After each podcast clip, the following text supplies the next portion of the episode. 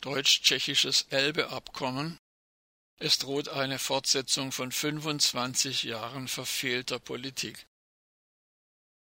Angesichts der bevorstehenden Unterzeichnung eines Regierungsabkommens zwischen Deutschland und Tschechien zur Schiffbarmachung der Elbe warnen deutsche und tschechische Umweltschützerinnen und Schützer vor weiteren ökologischen Schäden und sinnlosen Infrastrukturausgaben.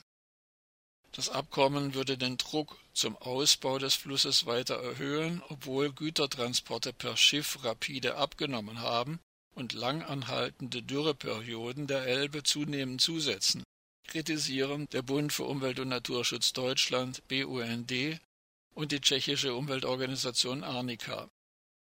Mit dem Abkommen würde die verfehlte Elbe-Politik der vergangenen Jahrzehnte fortgesetzt.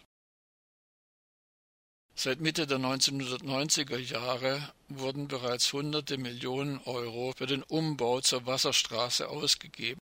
Dabei vertragen sich die Baumaßnahmen zur Vertiefung der Elbe weder mit dem Erhalt unserer Auen und der biologischen Vielfalt, noch hat der Gütertransport wegen der häufigen Niedrigwasserereignisse eine Zukunft.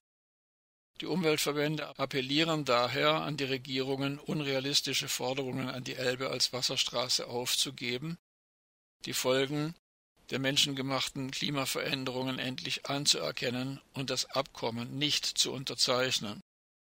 Gefordert wird, die Flusslandschaft zum Schutz der biologischen Vielfalt zu sichern. Nicole Kretschowa von der tschechischen Umweltorganisation Arnika sagte, Zitat, Bislang wurden 25 Millionen Euro nur für die Planung der Staustufe Detschin ausgegeben, ohne Nutzen für Verkehr oder Ökologie. Jetzt sollen an der tschechischen Elbe Fahrrinnentiefen von bis zu 2,30 Meter hergestellt werden. Es ist unsinnig, in Tschechien Staustufen zu bauen, wenn die Wasserstände auf den anschließenden Strecken in Deutschland nicht ansatzweise erreicht werden. Ende des Zitats. Die im Abkommen formulierten Ziele zur Schiffbarkeit der Elbe passen nicht zusammen.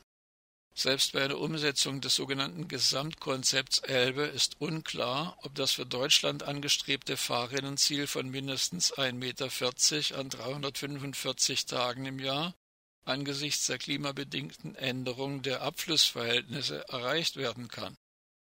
Vor dem Hintergrund der Klimakrise fordern die Umweltverbände, die öffentlichen Mittel beider Länder stattdessen für den Erhalt des einzigartigen Naturpotenzials einzusetzen und in erster Linie den natürlichen Wasserspeicher der Landschaft und der Flussaue zu stärken.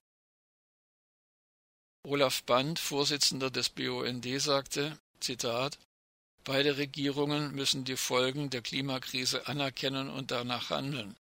Es kommt jetzt darauf an, die tiefen Erosionen der Elbe zu stoppen und umzukehren, um die wichtigen Funktionen der Elbauen als Wasserspeicher zu erhalten und die wertvollen Lebensräume einer großen Vielfalt von Tier- und Pflanzenarten wiederherzustellen. Damit würde die Chance ergriffen, einen zukunftstauglichen Umgang mit der Elbe einzuleiten und deren einzigartiges Naturerbe zu bewahren. Ende des Zitats.